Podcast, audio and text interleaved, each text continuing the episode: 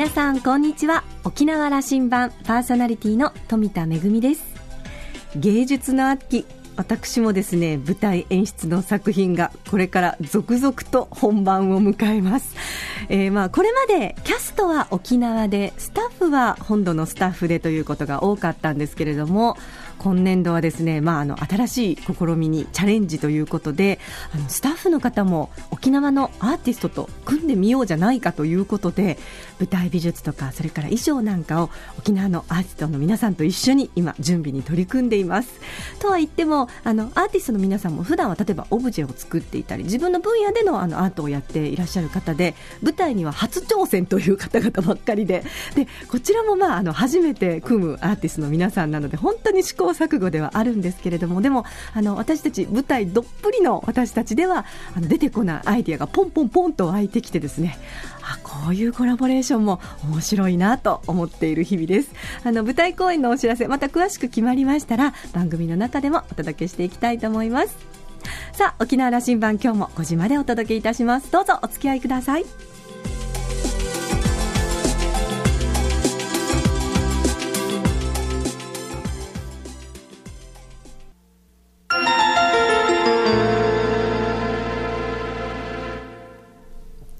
那覇空港のどこかにあると噂のコーラルラウンジ。今週は観光速報社の観光と経済編集長の戸口明さんと、ラウンジ常連客で沖縄大学地域研究所特別研究員の島田克也さんとのおしゃべりです。戸口さんは1957年那覇市のご出身です。群馬大学の工学部をご卒業の工学修士でいらっしゃいます。現在1973年に創刊の業界誌観光と経済の編集長を務めています。観光と経済は沖縄の観光業界を見つめて40年目を迎えました。景気の回復と円安の追い風で好調の沖縄観光の今を戸口さんはどんな風に見ていらっしゃるんでしょうかそれでは島田さんとのおしゃべりをどうぞ。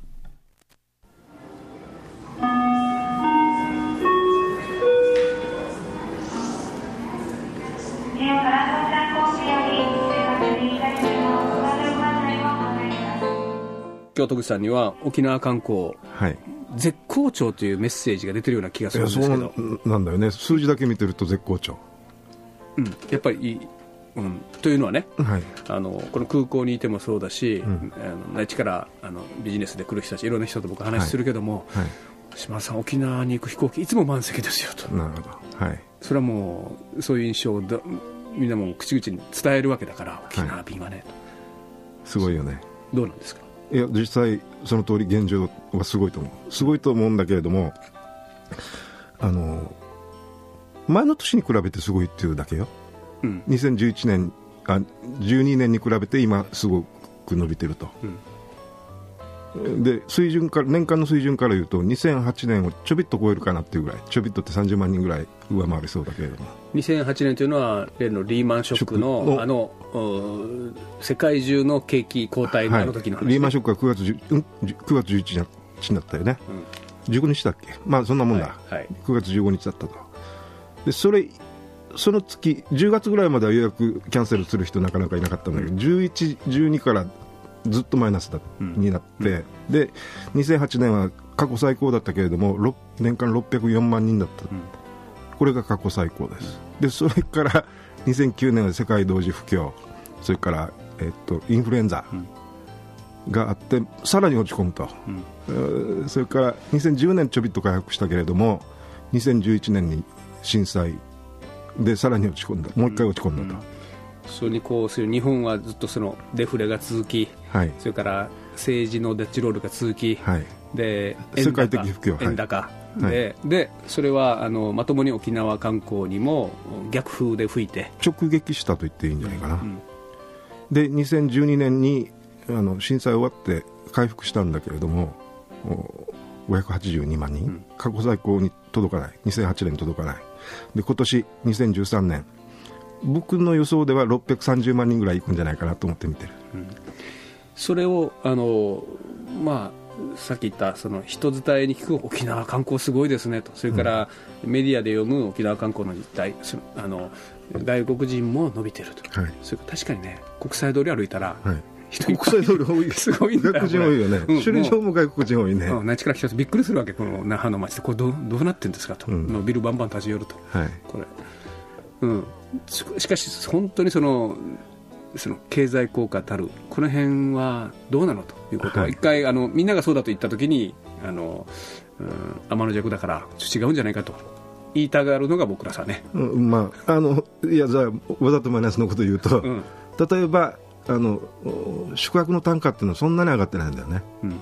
えー、2000この間沖縄高校のレポートが出たけれども2012年っていうのは単価、前の年より下がってるんだよ、うんうん、まあ、お客さんが増えた分それでカバーしたけれども、うん、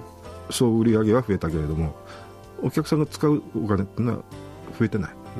で今年、えー、46の結果が今日多分出ると思うんだけれどもこれもそれほど増えないんじゃないかなと俺見てるんだけどね、うん、これはあの、はい、僕の認識沖縄観光の、うん、3つの課題と、はい、でこれ長いトレンドも長く見た上でですよ、はい、今戸口さんおっしゃった一人一人の単価、はい、使うたあの旅行費用、はい、遊びに来て使ってもらうお金というのは、もうここ20年ぐらいずっと下がっていってる、うん、2000年ぐらいから下がってるよね。うん、一回上がっ2001年まで2000年まで上がったんだ。あそうなんですサミットの時まで。上がったというか、横ばいでピークを維持してたんだけど、まあ、上げきれない状態の中から2001年のテロの時から下がり始めてるよね、うんうん、ここはじゃああのやっぱ課題なんですな大きなもちろん大きい課題です、うん、ただそのその頃のピークの頃の金の使い方ってきいろんな業界の人を思い出してもらうとすごいお金使い方してたよね、あの何百万円のサンゴ買ったりするっていう人がいたりさっていう話は今はそこまでは戻らないだろうなっていう感じ日本人の旅の形の問題ですよね、はい、で今は中国人がそういうことですよね。あ中国人だったらやるかもしれない、ね、あの旅旅に行ったら非日常状態になって、はい、だから何十年か前の日本人がやったことを多分中国人が繰り返すんだと思う。1本目の課題それで。2つ目はそのそのこそその中国人の話なんだけども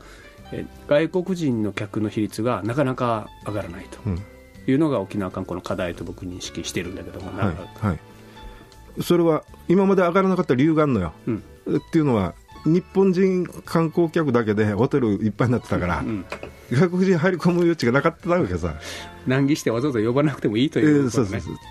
ところが2009年あたりにどんと沖縄でホテル増えたでしょ客室が。そうすると結構夏休みでも外国人受け入れる余裕が出てきてるんだよね。その上、その2009年というのは、その沖縄観光がこう日本人客が落ち込むという時期だ時だから皆さん、安く価格出してる時期なのよ、うん、その時にから外国人を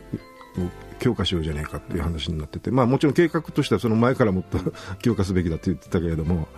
し真剣にやり始めた2009年ぐらいからじゃないかな。実態、その業界としてはそこまでのことにはなってなかったわけですね、ず言い続けて10年になってるとは僕は思ってるんだけども、うん、そうその通りだただあのその、初についた、着手したのはこの5年ぐらいそうです、はい、でそこはどうです今？好調です、それはあの国内が不審だった分、外国行ってどんどんキャンペーンしたでしょ、そうキャンペーンしたら来るんだよね、本当に、うん、外国の場合は。うん。あの日本国内なんか成熟したとかなんとかいう人いるけれども外国で沖縄って言ったら非常に珍しいでしょ？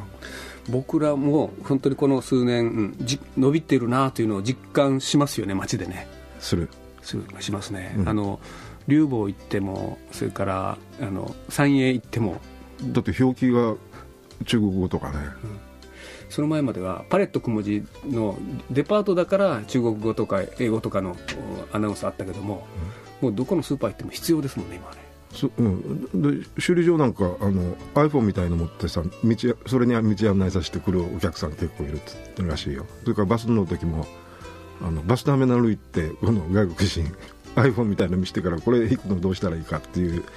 ふうになってきてるよね。それからレンタカー使う人も増えてるよね、本当にじゃあ日本人以外の客が観光客として本格的に、えー、指導したと。沖縄観光にその、マーケットに入ってきたと、はい、で確か7月の実績で外国人というのが、えーと、6万人です、えーと、観光客50数万人いたけれどもその1割超えてるねもうね、うん、じゃあここの課題も克服しつつあると。しばらくほっとけば、ほっとけばっていうか、今まで通りのキャンペーン続ければ。なるほど。あのまあ、去年ね、はい、うん、その日本と中国との外交問題があって、ぐっと伸びるだろうと思っていたあの中国人客、これ、外交止まったんですけども、はい、ここのところ、どうですかね？これは路線飛行機路線がまず回復したので、うん、それに乗ってくるお客さん、結構いるらしい、8割ぐらいお客さん乗ってるっていう話だから。その日本と中国の間のその尖閣の問題でのその国と国との問題あのなんか気にし気にしますかという話をしたらや私たちには関係ないんだという話を客はするそうだよね、うん、僕たちだってそうでしょ？じゃあ民間ベースでちゃんと飛行機が飛んでればいいってこと飛んでればいいだけないしそれからあんだけの人口いるんだからみんな まあ、アンケート調査したら9割ぐらい日本嫌いとかっていう人たちいるらしいんだけれどもこれ本音かどうか本当は分からないよね。あの行って日本の日本は国家あんま好きじゃないけども商品好きですよね。そうよね。ね。旅にも行きたいらしいしですね、う。ん、一番近い外国だし、うん、2つ目の課題と言われている外国人客。これは戸口さん的には問題ない？ないと思う。ほっときゃ伸びると言ったけどほっとき今まで通りのキャンペーンで伸びる。っていうのはね、うん、あの去年おと一昨年って相当外国人向けキャンペーンし,、したのよ。その結果が今頃出てきてるわけさ、でその結果は確かに目を見張るものがあるという評価で、日本旅行業協会が沖縄県、えー、沖縄観光コンベンションビューローを表彰してるんだよな。うん。うん、多大な貢献、外国人。報道されてましたな、はい、うん。はいそのぐらいやってるわけ。今、その日本に外国人観光客を入れるというのは国策でもあるわけですもんね。そうよ。でだから観光庁が外国人観光客、今年1000万人にするって言ってるでしょ、それのかなりの部分、沖縄で頼むって言ってるぐらいの話で、で沖縄が世界中でそのテレビ CM やってるんだね、CNN とか BBC で。うんそれは沖縄って言うけども、沖縄インジャパンっていう宣伝の仕方さ、そうすると日本の宣伝にもなってるっつって、ありがとうってこの間来てたよ観光庁長官、うん、はいあの課題の2つ目と思っていたその外国人客が入るというのは、うん、これもいい方向に進んでるんだ。進んでると思う。3つ目言われていることは、はい、でもやっぱりその自然文化あのこの立地の良さみたいなことは、まあ、認められ始めてるがエンターテインメント足りないよねと、うん、来て楽しみ方の例えば2泊3日3泊もうこれ長くしていくようなこれハワイと比べてしまうんですよね、うん、これ足りないよねと。足りないこれ課題だと言われてるね、うん、これもどんどん作っていかんといかん話だと思う、まあ、これちょっといい加減な言い方になるかもしれんけれども。ただその僕たちハワイ見に行ってすごいよねっていうのは感じるのは感じるけれどもハワイは世界の観光地からしたら別格だよね、うん、非常に特殊であの優れた観光地であってすぐあそこまで行くっていう感じはちょっと難しいかもしれない、うん、別格です。あの世界中から見て別格。あの例えばラスベガスもすごいけれどもあそこに滞在する人ってせいぜい4泊なんだよな、うん、平均滞在日数。ハワイ9日間8泊9日以上してるんだよね平均で。このこんだけ長くいる理由、まあ、そのエンターテインメントももちろんあるしそれから遠いと非常に、せっかくあんなところ遠いところまで行ってんだから1週間いようかと。そのアジアから行くにもアメリカから行くにも6時間7時間かけて行くわけですよね、うん、で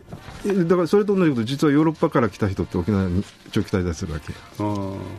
なるほど。あんな遠いところからわざわざ来るからって、うん、でその傾向遠いところから来た人の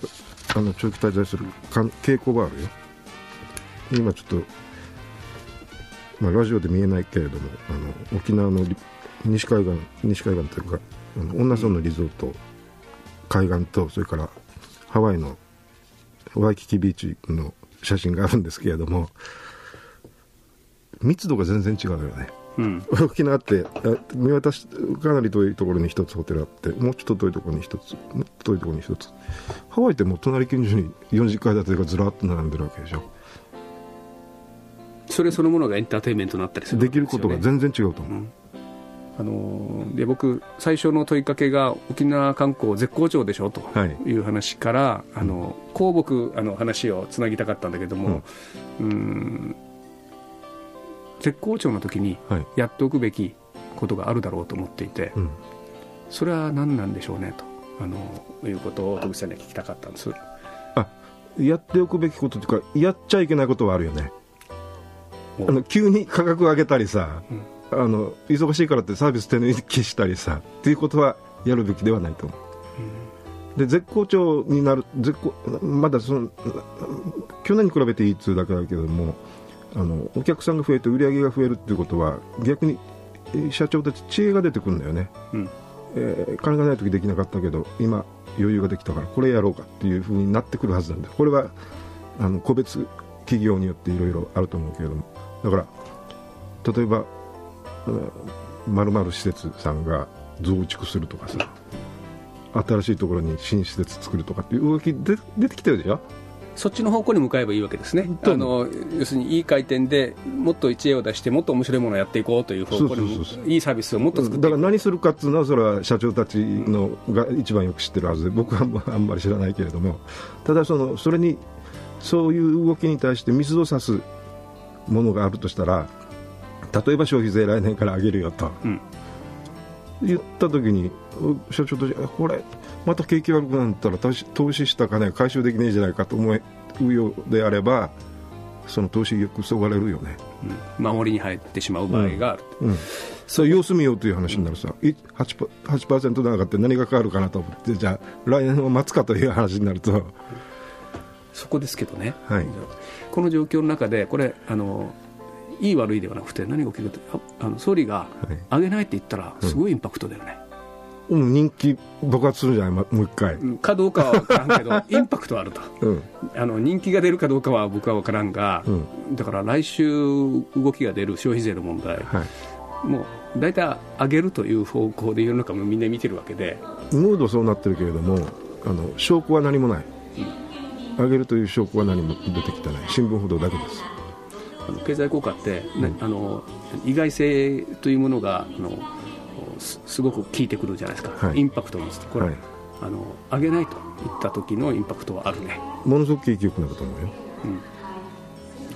楽しみだな。あの徳さんの新聞でじゃあ上がった時の解説も読もうと思うし。上げなかった時の解説書くつもりだけど、うん、それはあの期待してそれを読ませてもらおうと思いますよ、はい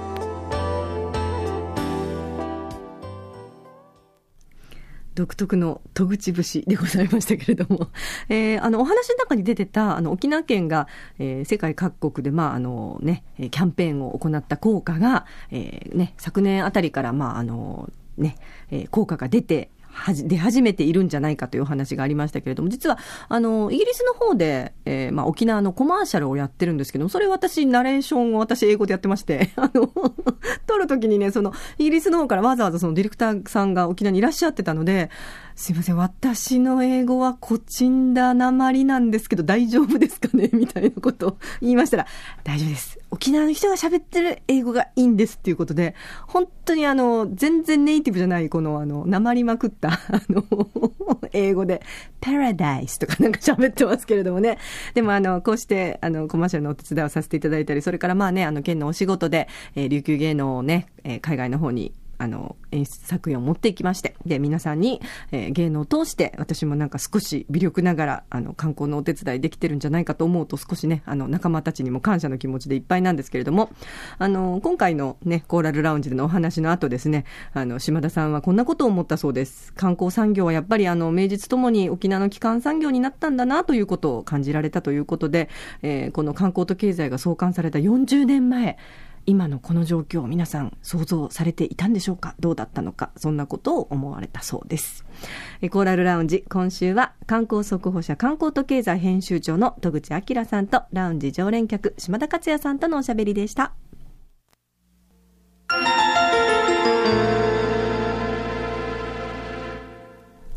めぐみのあしゃぎだよりのコーナーです。今日は大好きなシャカリのニューアルバムのご紹介ですよ。えー、シャカリですね、15周年を迎えたんですよね。えー、1998年に結成されたシャカリ、えー、千秋さんとそれからプロデューサーのかなりさんのお二人なんですけれども、あの、お二人と私、あの、いろいろとお仕事をご一緒させていただいていて、例えばあの、かなりさんは、あの、舞台の、えー、舞台作品の音楽監督をしていただいたり、まあ、千秋ちゃんんはその歌姫だったり、まあいろんなところに行きまして、海外も、もうヨーロッパ公演もですね、あの、お二人とも大変お酒をお召しになられる方ですので、あの、もう舞台をですね、もう精一杯務めた後、美味しいビールで何度も乾杯をいたしましたけれども、えー、めでたく15周年ということで、えー、今回ですね、15周年の記念アルバムが出ました。あの、いつもだと、まあ、あの、シャカリ独特の、まあ、沖縄ポップスといいますか、えー、そういう曲がたくさん並んでるんですが、今回はですね、アルバムタイトルが、温故知新ということで、古典音楽とか、それから、まあ、民謡とか、あの、琉球舞踊の名曲なんかを、まあ、シャカリのアレンジでということで、いや、これがですね、なかなかいいんですよ。実は、あの、シャカリの、まあ、千秋ちゃんはですね、今年の初めでしたかね、香港と台湾に、えー、舞台公演、私の作品で、えー、まあ、舞台公演に出かけるときに、あの、まあ、歌をお願いしたんですが、いつもだと、まあね、あの、ソロみたいなところがあったりするんですが、今回は、例えば、エイサーの地方だったり、それから古典だったり、民謡だったりと、たくさん、あの、お願いしたんですよ。で、打ち合わせの時には、あ、これも初めての曲だ、あ、これも初めて、これも初めてって言って、本人はとても不安そうだったんですですが、あの、2回目のお稽古の時にはもう完璧になってまして、どうしたのって言ったら、あの、まあ、年明けの公演だったので、お正月はもうヤーグマイしてずっと稽古してましたっていう、あの、そのぐらいやっぱりね、あの、ステージでの、あの、ね、素晴らしいパフォーマンスの陰には、こうした努力があるんだなと思って、本当に頭が下がる思いだったんですが、えー、いよいよ、来月10月の14日、15周年の記念アルバム、温故知新発売になります。そして、あの、この発売を記念して、えー、再来月11月には東京、名古屋、大阪、そして沖縄でもライブツアーがありますので、楽しみにしたいと思います。ぜひ皆さん、ね、あの、このシャカリの15周年記念アルバム、温故知新、聞いてみてください。めぐみのあしゃぎだよりのコーナーでした。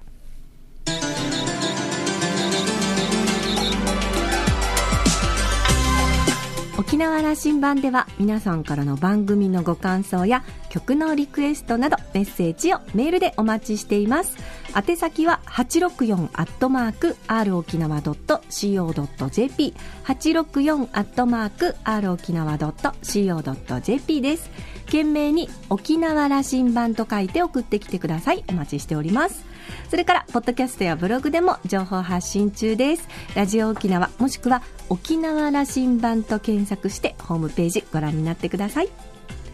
沖縄羅針盤、今週はそろそろお別れのお時間です。パーソナリティは富田恵でした。それではまた来週。